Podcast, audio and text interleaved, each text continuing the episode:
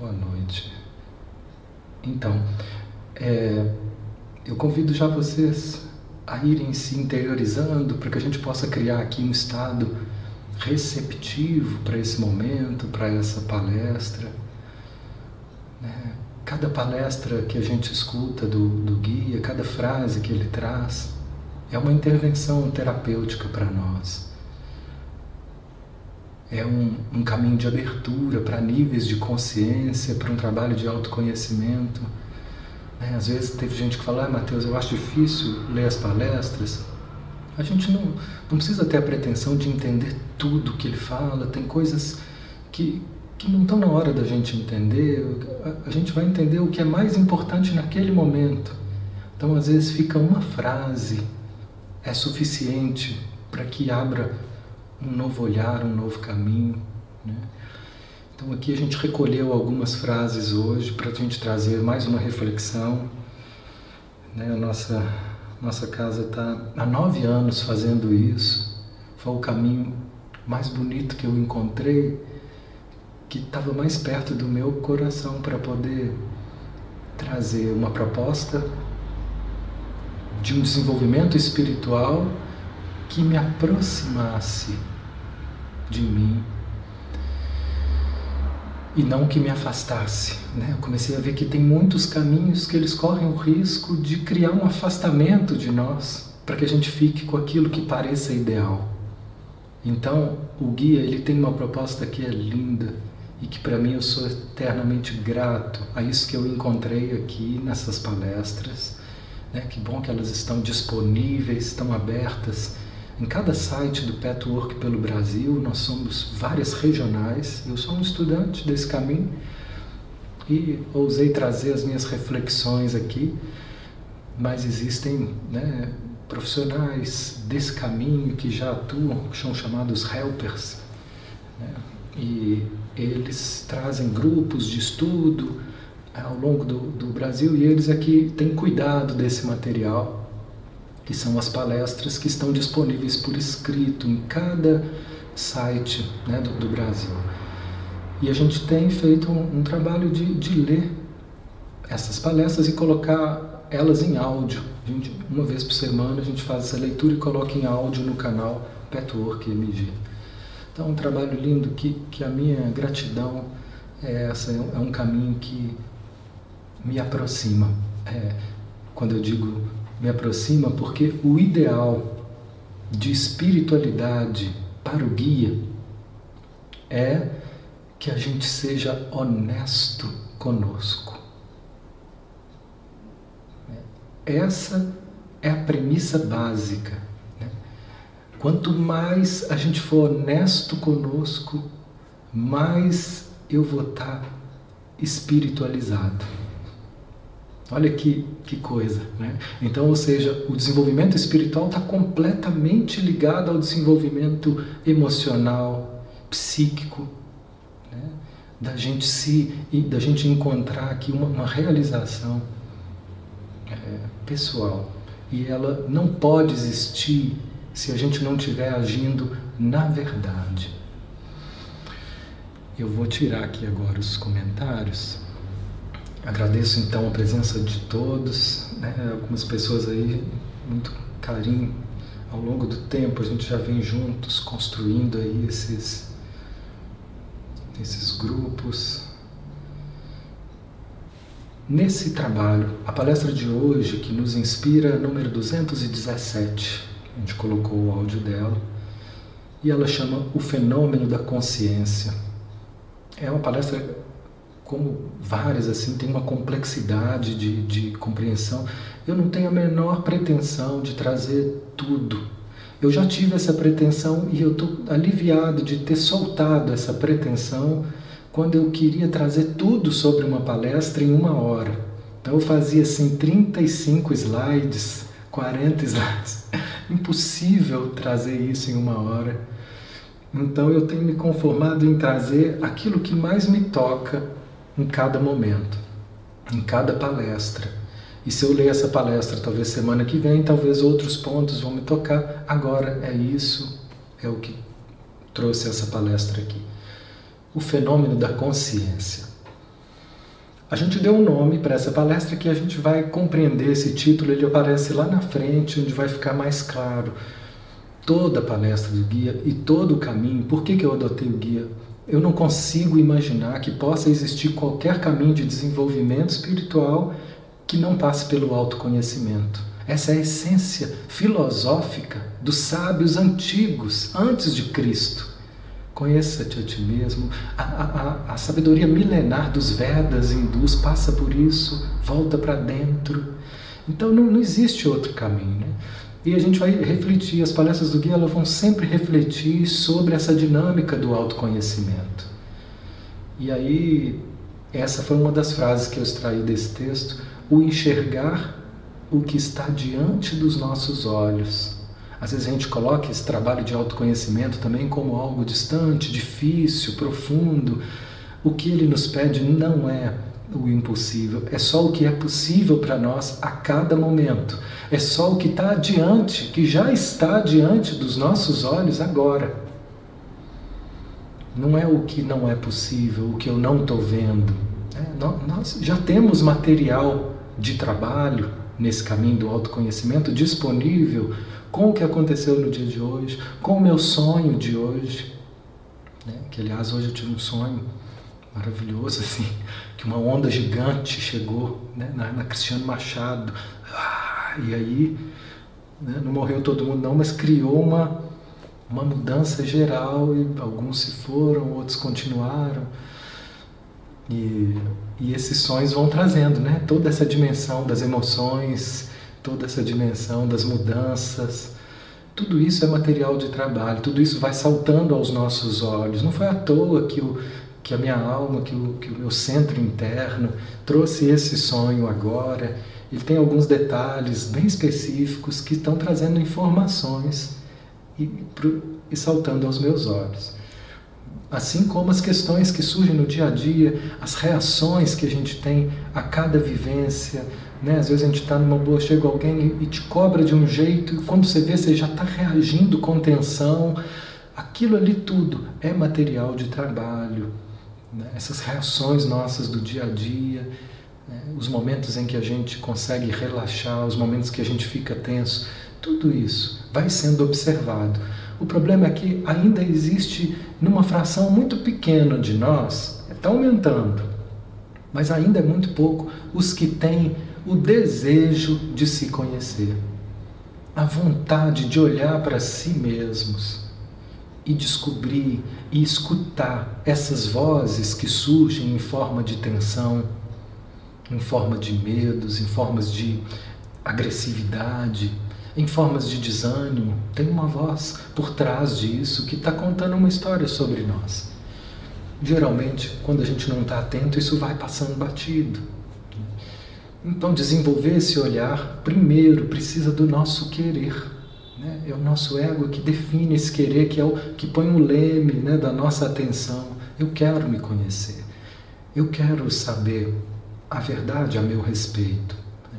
Então, o guia vai sempre passar por esse caminho de autoconhecimento de uma forma ou de outra. Nós temos vários instrumentos dentro da psicologia que nos ajudam muito né? Particularmente, a gente está alinhado com, com a linha da psicologia humanista, e onde tem também uma série de outras sublinhas e vertentes maravilhosas é, que a gente se identifica que são mais materiais, são mais caminhos, são mais recursos para nos ajudar, mas a gente não encontra na psicologia é, convencional algo que tenha uma conexão tão forte com o espiritual, do jeito que o guia faz. E é, é isso que me encanta e que fez adotar é, na nossa casa essa filosofia de trabalho semanal. Bom, primeiro tópico de hoje, o primeiro slide, ele vai estar falando da consciência, do que é a consciência. Ele vai estar trazendo alguns aspectos. É um tema abstrato né, e que nem sempre a gente para para pensar. E ele diz assim: consciência a consciência é a criadora da energia. E a energia necessariamente contém consciência. Vários aspectos de consciência, talvez variações da consciência e graus de consciência. Não existe nenhuma energia física, biológica, elétrica ou atômica que possa ser nem de perto tão potente quanto a energia da consciência direta.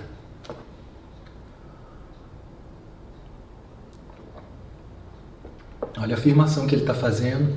Eu já vi vários médios, vários médiums, vários caminhos espiritualistas também afirmando. Né? É muito bom a gente ver fontes diferentes falando a mesma coisa.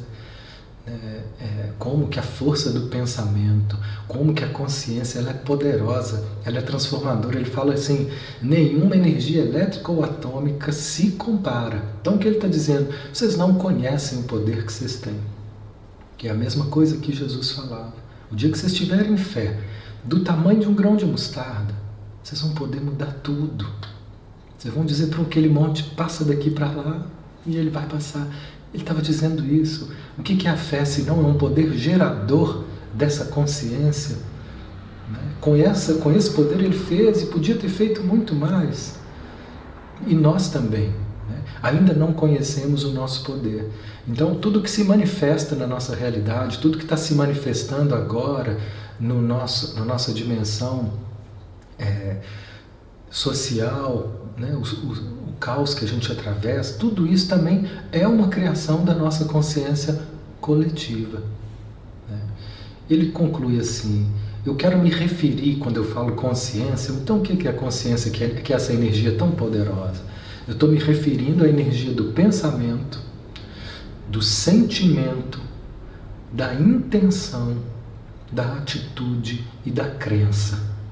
Então ele nomeia esses atributos da consciência. O que é consciência? É pensamento, é sentimento, é intenção, é crença e é atitude. Tudo isso é energia que a gente está gerando o tempo inteiro sem perceber. O tempo inteiro. Todo pensamento é energia. Todo pensamento é energia. Vocês sentem essa energia como sentimento. Né? O sentimento é a forma mais clara da gente estar tá percebendo, porque ele, ele parece vivo dentro de nós. Ele fala uma coisa muito interessante nessa palestra, que eu nunca tinha pensado nisso. A gente trabalha muito com a via do contato com o sentimento nos nossos trabalhos psicoterapêuticos. Essa foi a orientação de Carl Rogers, é a orientação de Gendry, para a gente fazer contato com essa energia sentida em nós, que toda transformação se passa por essa, por essa via. Mas ele fala uma coisa para nós, reparem.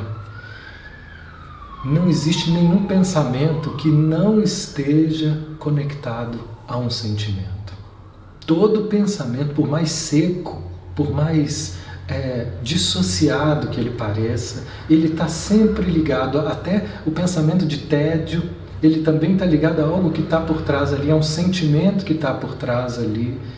Então ele chama a nossa atenção. Todos esses pensamentos, é, não há nenhum, por mais amortecido que ele pareça, que ele não esteja ligado a um sentimento. Então, fazer essa conexão é um trabalho que a gente vai aprendendo a fazer e reconhecer no nosso caminho. Mas esse é o primeiro ponto. Perceber então, começar a, a nos dar conta que nós criamos a nossa realidade, tanto coletivamente quanto individualmente, porque eu, quando eu falei que nós vive, vivemos um caos né, com esse momento e, e, e, com as dificuldades que esse momento vai trazendo, não só pelo vírus em si, mas pelas né, é, as atribulações que vão surgindo por esse, por, por, essa, por esse ficar em casa, seja dentro das casas, seja com os trabalhos ou com a falta deles, tudo isso tem muita gente que está vivendo apavorada, em pânico, em estado de revolta, e tem muita gente que está em paz. Ah, mas é porque tem dinheiro. Nem sempre. Nem sempre. Tem muita gente que tem dinheiro, mas que não suporta perder nada. E que só de imaginar que ele está perdendo alguma coisa, mesmo que ele não vai ter nenhuma falta, não vai ter nenhuma falta que eu digo de comer, de, ele, ele só, só vai ter um prejuízo, mas isso é um inferno para essas pessoas. Né? Então não estou é, julgando, mas avaliando que não é. O dinheiro nunca foi e nunca será o parâmetro. Ele traz um conforto, mas ele nunca será um parâmetro para definir o estado de paz. Né? É, e, e esse trabalho de autoconhecimento é que vai nos conferindo cada vez mais essa segurança interna de seja o que for que está acontecendo, nós vamos atravessar, nós vamos encontrar possibilidades. Essa segurança ela vem de dentro. Né?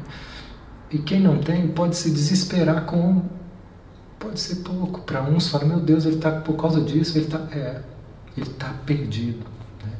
Ou com a possibilidade de, de perder alguém. Esses medos vão tomando conta. Né?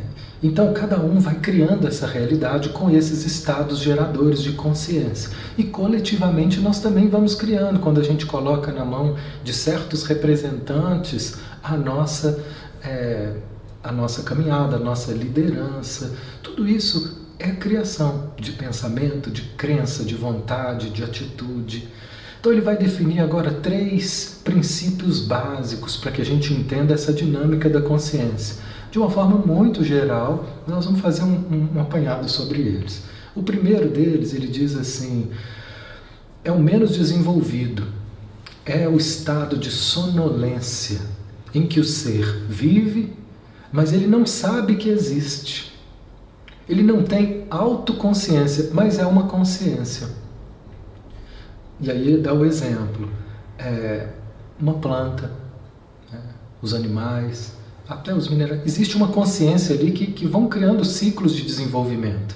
Ele fala: se não tivesse uma consciência, então ele está chamando essa força vital que impulsiona um desenvolvimento de consciência. Ela só não é autoconsciente. Então ele existe, mas ele nem sabe que existe.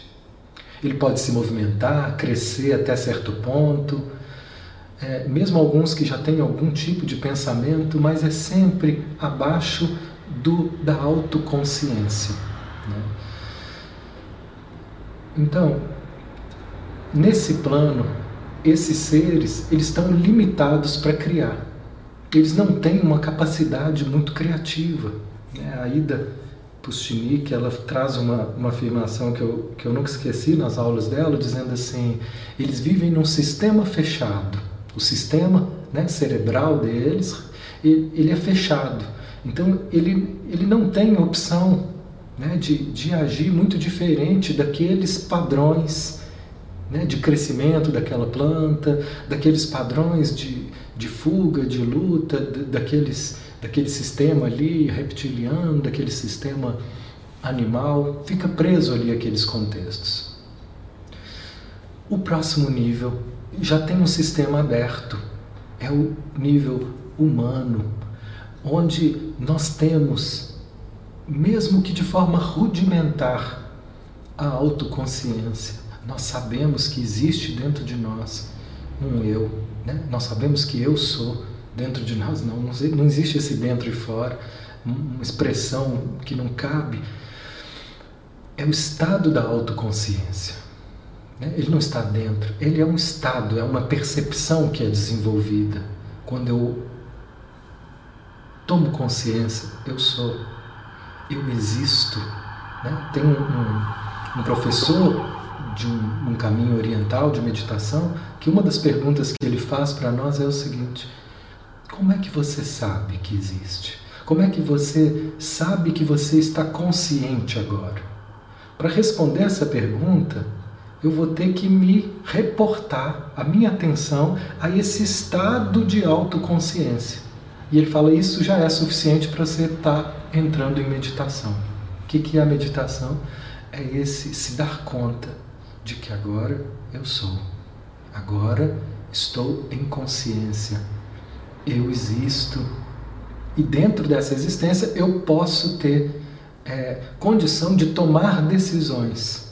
Nós também somos envolvidos em padrões que não são só biológicos da nossa hereditariedade, da nossa espécie humana, né, dos padrões dos instintos de sobrevivência do humano, mas muitos padrões também da nossa, do nosso sistema familiar, dos valores dos nossos pais, que nos prendem. Né? A grande maioria de nós tem uma, também uma fração muito maior do que os animais, mas também muito limitada nessas ações, enquanto não passarmos por esse trabalho do autoconhecimento. Né? De forma que, é, quando eu tenho essa consciência, eu posso inclusive calcular o efeito das minhas ações. Né? De perceber, por exemplo, que os meus pensamentos eles têm um efeito. Os meus sentimentos eles afetam os outros seres.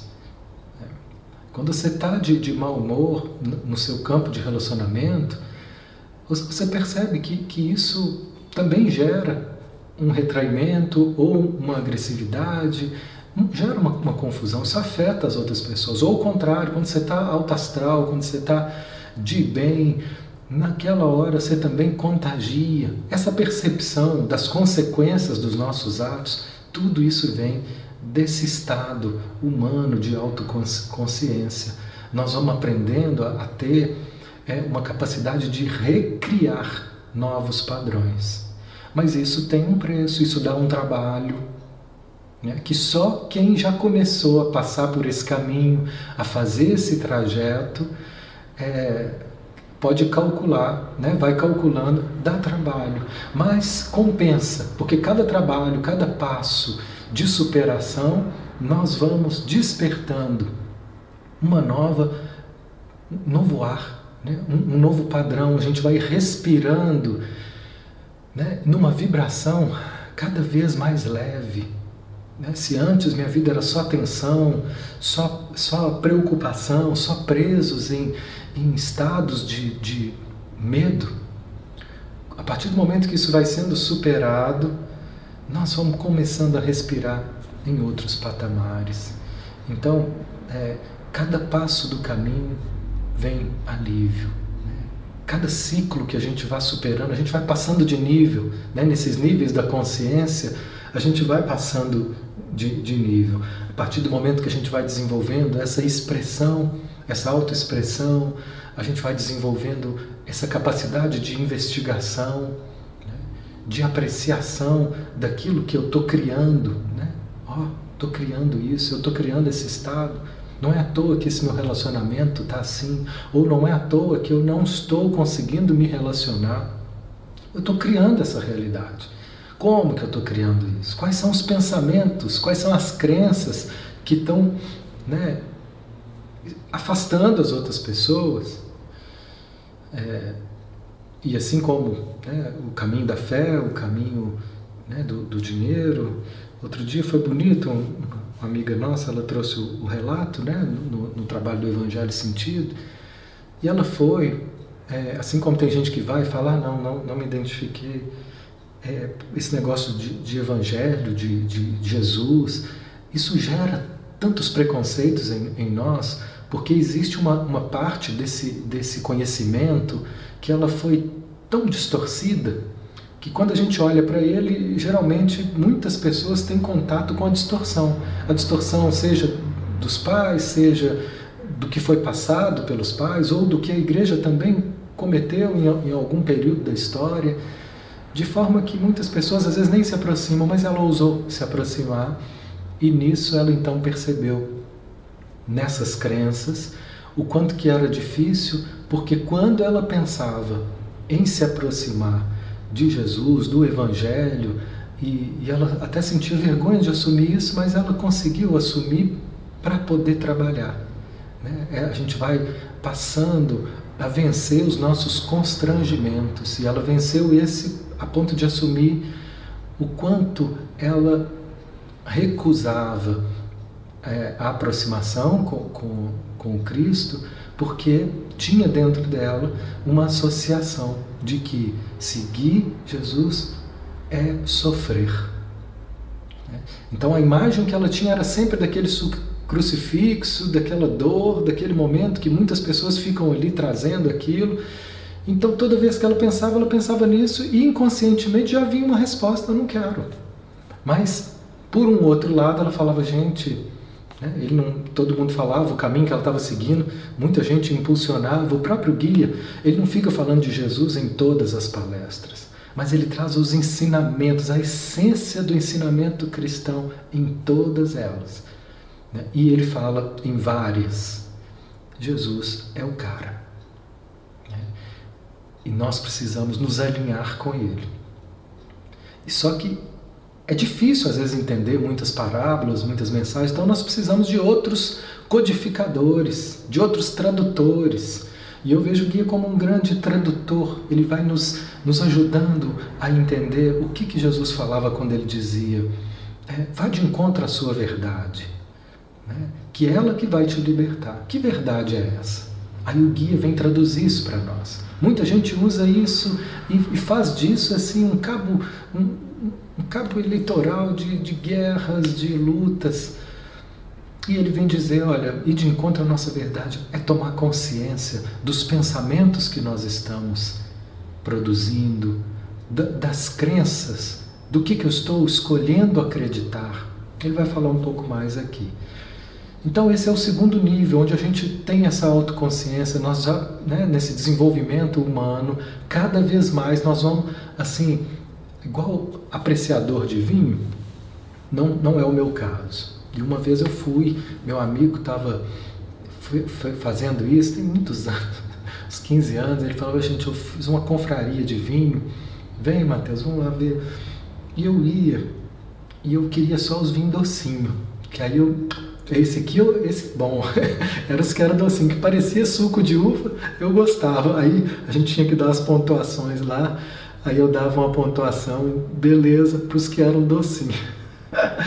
E tinha toda uma, uma ciência né, de, de degustar, esse aqui tem mais tanino, esse aqui é frutado, essa fruta, que fruta que é essa? E aí eles iam né, no final já estava todo mundo assim, mas tinha uma fase que era séria e as avaliações, né, e eu vi que não, não ia conseguir continuar, mas na minha né, rudeza eu só gostava dos docinhos. E eu não conseguia ter essa sutileza, que é um desenvolvimento. Vai bebendo, vai experimentando, vai comparando, aí servia as taças sem o rótulo, aí depois mostrava esse aqui era esse, essa fruta aqui é tal. E, e assim, esse despertar é o despertar, é o desenvolvimento da nossa sensibilidade. Assim como a gente vai aprendendo a detectar as sutilezas desse desses componentes do vinho, nós também vamos aprendendo a detectar as sutilezas das nossas criações mentais, as sutilezas da nossa, das nossas criações emocionais, porque às vezes eu acho que eu crio só com aquilo que eu penso racionalmente e conscientemente. O guia, o guia vem nos falar o tempo todo que a gente cria com vários pensamentos que são inconscientes. Né? E nessa inconsciência nós estamos criando toda uma realidade. Não é porque eu não percebo que não está acontecendo. Não é porque eu não sei que frutas que tem ali que eu não estou ingerindo. Eu estou ingerindo mesmo que eu não saiba. Né? Eu estou ingerindo e estou exterior, exteriorizando um monte de coisa mesmo sem saber. Quantas pessoas chegam aqui no consultório e falam: oh, Eu não estou entendendo por que, que isso está acontecendo comigo. E esse é o pior dos sofrimentos, quando a gente não consegue se responsabilizar por ele. Quando a gente não consegue se responsabilizar, é inevitavelmente que a gente se sinta vítima da vida, das circunstâncias. E é horrível. Então, o primeiro passo na nossa libertação é, é responsabilizar. A gente começa a ver, ah, agora eu estou vendo, olha aqui. Por um lado, eu estava dizendo que sim, que eu queria, mas agora eu vejo que tem um lado meu muito forte que diz não, eu não vou me abrir para esse Jesus, porque eu vou sofrer. Que diz não, eu não vou me abrir para essa relação, porque eu vou ser rejeitada, rejeitado. E às vezes, quando eu não escuto esse não, não é que ele deixou de existir, é que eu não estou vendo. Porque eu ainda estou rude nesse trabalho de me conhecer.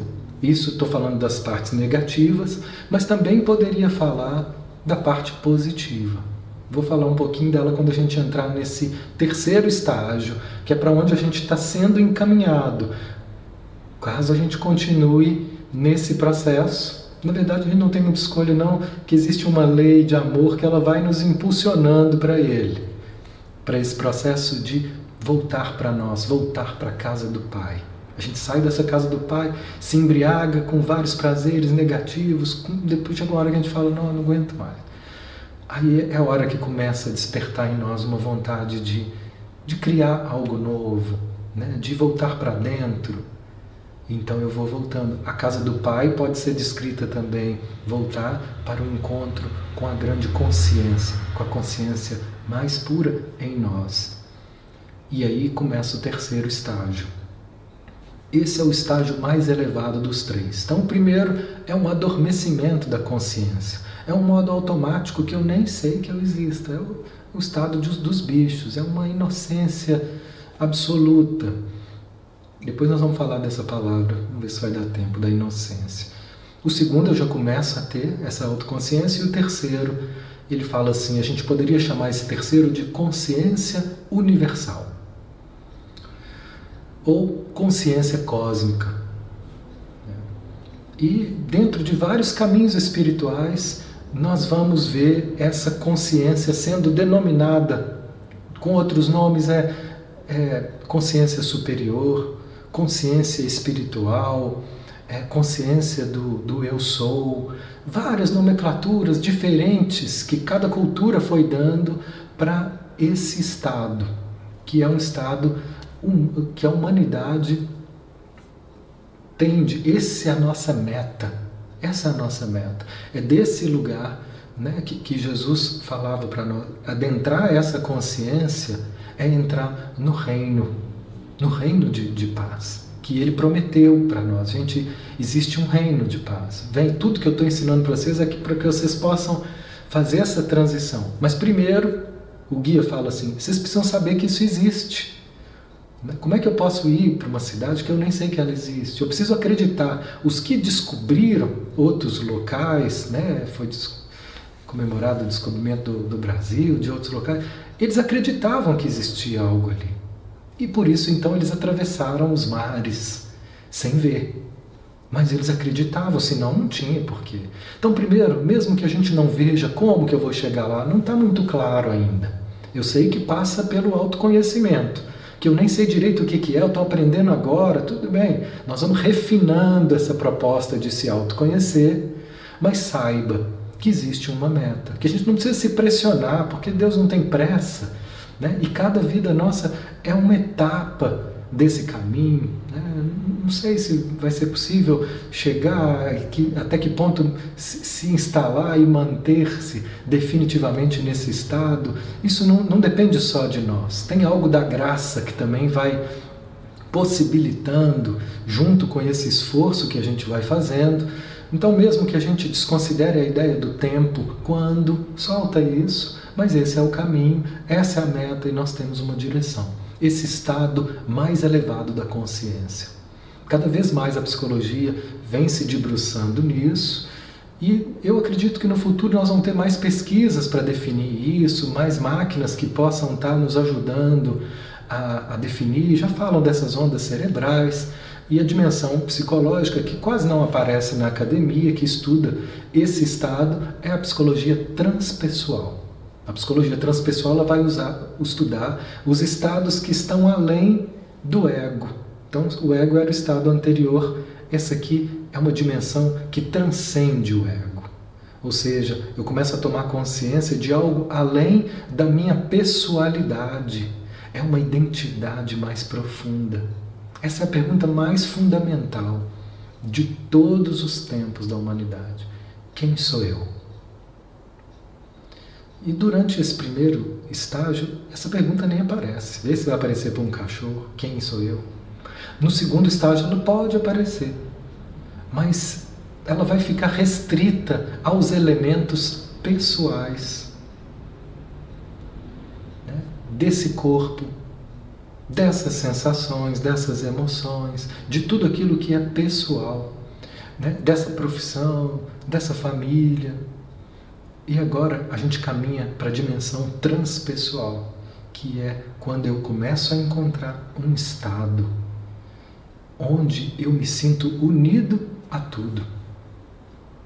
Esse é o estado da super, supraconsciência, Né? É o estado da consciência cósmica, da consciência universal, onde eu me sinto unificado.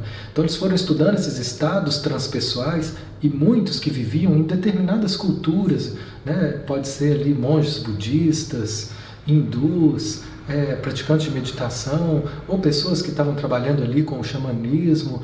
É, essa abertura, quem vivia esses estados sempre descreviam algumas coisas muito comuns. E uma delas é essa, uma sensação de despessoalização. Eu não, não tinha, o eu não tinha mais limite. O eu agora somos nós. Jesus vivia nesse estado. Mas como é que você sabe? Olha as coisas que ele falava. Olha como ele se expressava. E ele dava sinais que ele estava nesse estado.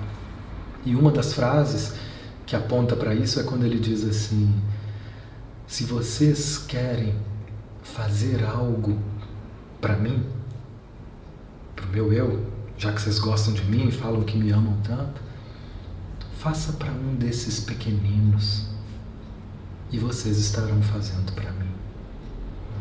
Então, olha como é que ele estava identificado com todos.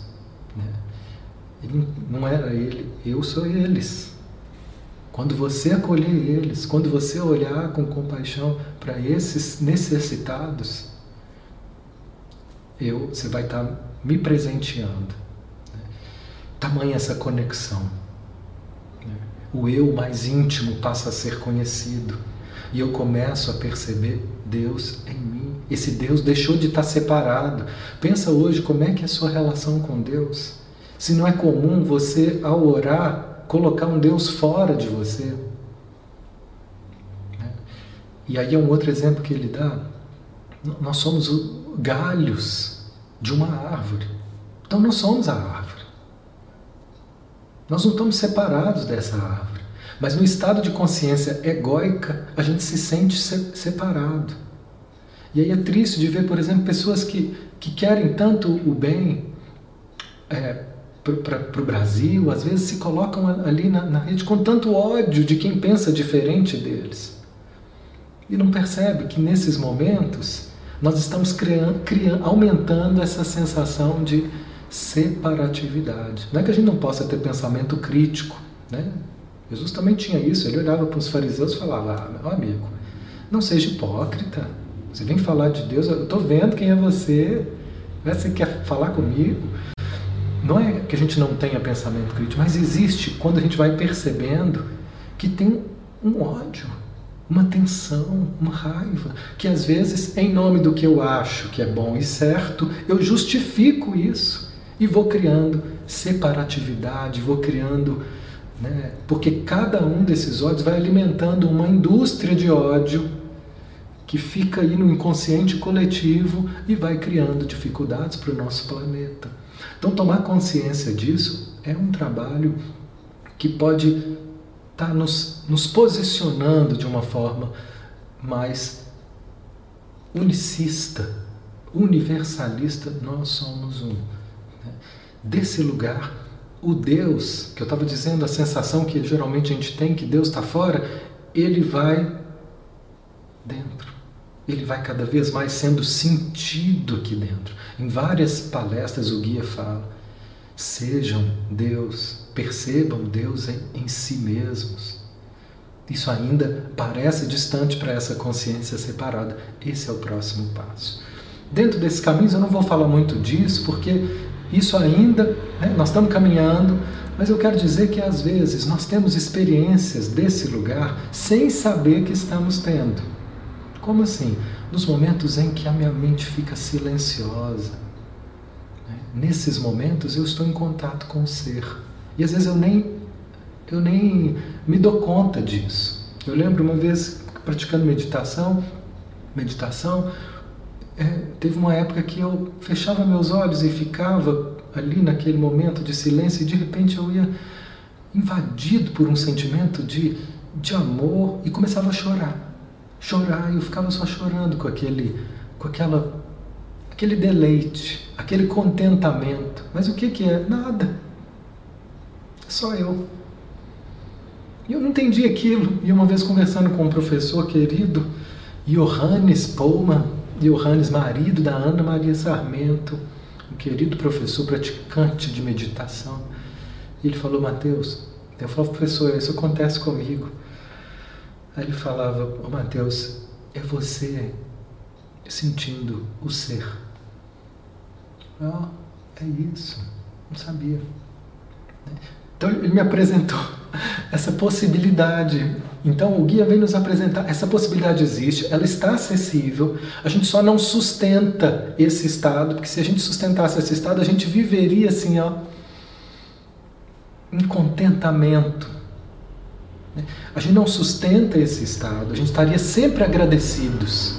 Eu posso até não estar sorrindo sempre, mas diante de tudo eu estaria grato, porque eu estaria o tempo todo me sentindo conectado ao Pai. Esse é o estado de graça que muitos santos descrevem, muitos místicos descrevem. Mas por que, a gente não sustenta esse estado? Porque essas negatividades elas nos trazem, arremessam a nossa consciência para a distorção. Só o fato de a gente estar aqui encarnado nesse corpo já nos traz esse impacto com as distorções. Que é isso? As nossas concepções equivocadas, as nossas negatividades, essa parte em, em, nós que não quer saber de nada disso, eu quero é tudo do meu jeito e rápido. Existe essa parte em nós. Né? E aqui, então, para que que a gente vive tudo isso? Para que a gente possa olhar para esses estados e ir desemaranhando. Aí sim a gente vai soltando, como se um balão, né? A Bel, não sei se ela ainda está aí, mas eu tenho uma amiga que toda vez que ela entrava nesse estado, a imagem que vinha para ela para ajudar ela a representar esse estado de ser era um balão. E esse balão ia, ó, ela ficava vendo o balão. Né? Para esse balão poder seguir, nós precisamos ir tirando os pesos, senão ele fica preso aqui na densidade da identificação com os valores de aparência, os valores materiais. Quanto mais a gente vai tirando essas identificações, como é que tira isso? Vendo elas, encarando de frente, e aí elas vão soltando, a gente vai se né, suavizando, ficando mais leve, e esse balão vai subindo. Esse estado de ser é um estado de ser que a gente pode chamar assim, a gente volta é, Jesus fala: Vinde a mim as criancinhas, porque delas é o reino dos céus. Por que as criancinhas? Porque as criancinhas, ele fala, é necessário você nascer de novo, nascer para um outro estado. Falou com Nicodemos. Que estado é esse? É um estado de você voltar a, a ter o coração de criança. Esse coração de criança é o coração de quem está nesse reino. É o coração da inocência. Só que não é da inocência cega, como de fato né, são as crianças ou os, os animais ali, de não entender, mas é uma inocência consciente. Como assim? É o coração puro. A pureza do coração. Veja bem, Mateus capítulo 5, versículo 8. Bem-aventurados os puros de coração, porque verão a Deus. Então, essa é a condição palavras de Jesus. Essa é a condição. Eu quero ver a Deus. Não adianta você ficar aí rezando, ficar lendo essa bibliaiada, ficar lendo esses livros, ficar lendo as palestras do guia, se você não põe em prática esse processo de purificação do coração, que ainda está cheio de mágoas, cheio de medo, cheio de culpa, cheio de peso, aí vai tirando, vai tirando e, e, até o momento que a gente vai purificando esse coração de toda negatividade, toda distorção. Isso demora. Bom, mas cada peso já é um respiro. E o tempo também é uma dimensão dessa, desse segundo estágio humano. É, na verdade, ele é uma, uma ilusão da nossa mente. Porque esse processo ele está sempre acontecendo. E cada vez então que isso vai se purificando, a gente vai podendo ver mais Deus em nós, ver Deus no outro, no gente que divino. Né? Esse estado inocente, palavras do guia agora, somente pode existir na pureza. A pureza não é aquela pureza cega, mas a pureza de quem adquiriu ou readquiriu esse estado de inocência, porque os animais eles vivem no paraíso, no paraíso dessa inocência, né? Eles estão ainda conectados a essa árvore, né? E eles, a, a gente sai do paraíso como quando come o fruto do conhecimento. O fruto do conhecimento tira a gente do paraíso porque dá para nós a opção de fazer escolhas em desacordo com a lei divina. E nessas escolhas nós vamos ter consequências que vão ser dores, sofrimentos, amarguras, até que a gente aprenda voluntariamente a ir voltando e fazendo escolhas que nos alinham de novo a esse estado de pureza, de entrega. Né? Existe uma trabalhosa ascensão para a autopurificação, para que a gente possa abrir esse coração de novo e estar tá entregue. Aqui eu, eu, vou pular uma parte aqui para a gente conseguir seguir, porque agora eu só vou ter mais 10 minutos para a gente encerrar. Ele diz assim nesse slide: por mais injusta que pareça, por mais injusta que uma manifestação maligna possa parecer agora, né? não sei o que você chama de maligno na sua vida tem gente que acha que o maligno é o vírus. Outro dia eu vi um, um rapaz falando: não, o vírus é o ser humano. E o maligno está vindo para ver se, se dá uma espairecida. O, o, o vírus está vindo para dar uma espairecida porque o ser humano estava destruindo a natureza. Ele estava conseguindo destruir a fonte vital que ele vive. Olha que absurdo. Então a natureza trouxe uma proteção que é um vírus, para o ser humano baixar a bola, para ele entender que não é ele que, que manda, que ele vai ter que se obedecer a algumas coisas, algumas leis, porque senão ele também está fora do jogo. Então, não sei o que você chama de maligno. Maligno pode ser um governo, maligno pode ser o vírus, maligno pode ser qualquer coisa que você defina assim. Ou tem coisas que são consensuais, né? coisas, né? atitudes que estão de fato criando né? É, perversidades e, e, desumanidades de uma forma geral. A gente pode chamar aí do, do maligno. Apesar de tudo ser um, um processo de, de inconsciência, né? o guia fala assim: gente, é muito mais inconsciência do que maldade. Mas tudo bem. Por mais que isso pareça maligno, continuando, isso só tem essa aparência porque no estado limitado que vocês estão, vocês não conhecem as ligações que deram origem a isso.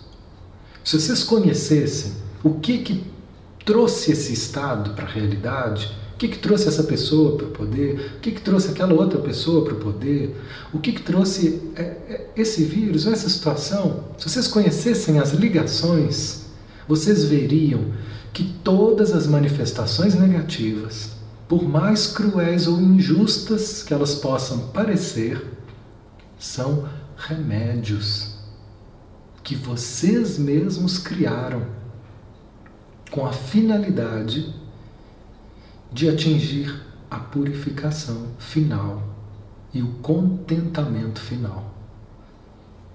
Então, toda a negatividade que a gente cria ou que a gente recebe, tudo isso faz parte de algo que chega como um remédio amargo para nossa purificação. Perceba quantas crises que vocês, que a gente já viveu e que nessas crises nós saímos delas melhores do que a gente era antes. Porque elas revelaram aspectos que estavam travando a nossa vida, mas que a gente não via e nesse encontro com essa negatividade, a gente pôde dar um passo a mais. Então ele termina dizendo: ora, o mal não destrói e não pode destruir. Somente por algum tempo e dentro de algum marco, dentro de alguns limites, como eu mencionei. Aí ele tem uma atuação. Então, essa atuação do mal, ela está apenas dentro de um limite. Qual? O limite do necessário. Depois que isso cumpriu o objetivo, pode ir embora. Tudo na nossa vida. Né? É, às vezes eu trabalho com pessoas que estão se debatendo ainda com lutos. Lutos não só de pessoas que morreram, mas lutos de pessoas que perderam, perderam para a vida. Por exemplo, ele não quis mais ficar comigo, ou ela não quis mais ficar comigo. E eu fico me debatendo com essas situações e elas vão né, gerando sofrimento sem perceber, porque por trás desse sofrimento está uma voz que diz assim: Eu não aceito que ele tenha feito isso comigo. Eu não aceito que ela tenha feito isso comigo. E, e nessa briga, por trás disso, o que está? O orgulho, a exigência de ter que ser sempre do meu jeito. Né? E, e aí eu vou sofrendo, sofrendo, até o momento que eu me rendo. Quanto tempo que eu vou demorar para poder esquecer, para poder ficar bem depois dessa perda? Ninguém sabe. Quanto tempo que você ainda vai brigar com a realidade?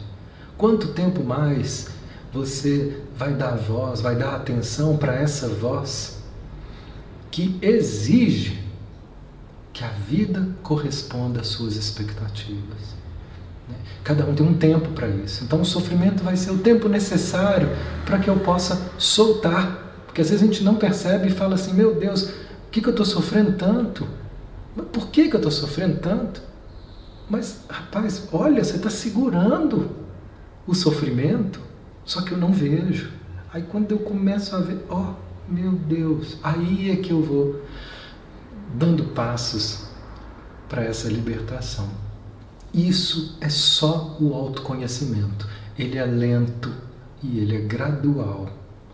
E aí é que entra o tema. Ele não exige de nós algo que é impossível. Ele apenas requer de nós o que é possível, o que é possível para você agora. É diferente do que é possível para o fulano, para o ciclano. É para você. Dentro de você há um possível. Vai ser lento e gradual tem muitas ofertas de coisas rápidas. Vamos, vamos, agora vai chegar um negócio ali que liberta todo mundo. É um passe forte, é um negócio ali, é um trem que desprograma. Gente, não. Ajuda, pode muita coisa ajudar, mas é lento e gradual, ninguém dá salto. Os saltos eles são lentos e graduais. E quando às vezes acontece uma coisa, não mudou completamente, é porque já tinha feito um processo. Só que talvez você nem tinha percebido a caminhada que você já estava fazendo. Né? Você é chamado apenas a lidar com algo que está diante dos seus olhos bem diante dos seus olhos. Bastando que vocês queiram ver. Porque às vezes está diante dos seus olhos, mas quando eu não quero ver, gente, eu não vou ver. Eu preciso querer ver. Aí eu vou ver o que está diante dos meus. Olha, gente, estou fazendo isso aqui, eu não sabia. Né? Uma pessoa falou: Meu Deus, eu estava com uma dor há 40 anos. Só agora eu consegui ver o que estava por trás dessa dor. Tem caminhos que ajudam? Ajuda. Focalização ajuda muito. Constelação familiar, psicoterapia, fazer um trabalho, ler as palestras do guia, fazer um trabalho com os grupos de estudos do perto. Tem muitos caminhos que ajudam. Eu preciso querer. Nenhum vai fazer por mim. Por melhor que seja o terapeuta, ninguém, se você não quiser. Terapeuta nenhum vai fazer milagre. E se você quiser, você vai começar a ver coisas que sempre estavam lá. E essa pessoa falou: gente, era minha insegurança, eu não via. Agora eu vejo e soltou 40 anos sentindo a dor. Né? Comecei a dar atenção e eu vi. Né? Bom, vou ler o último slide, que ele é lindo. É, vai dar tempo, falta acho que dois minutos para o Instagram. Por isso que eu estou querendo, gente, ir para o YouTube, porque o YouTube eles não vão me cortar minha cabeça assim. Eu teria mais uns 10 minutos. E, então talvez a gente vá para lá nas próximas. Vou ter que aprender a mexer lá que eu nunca fiz.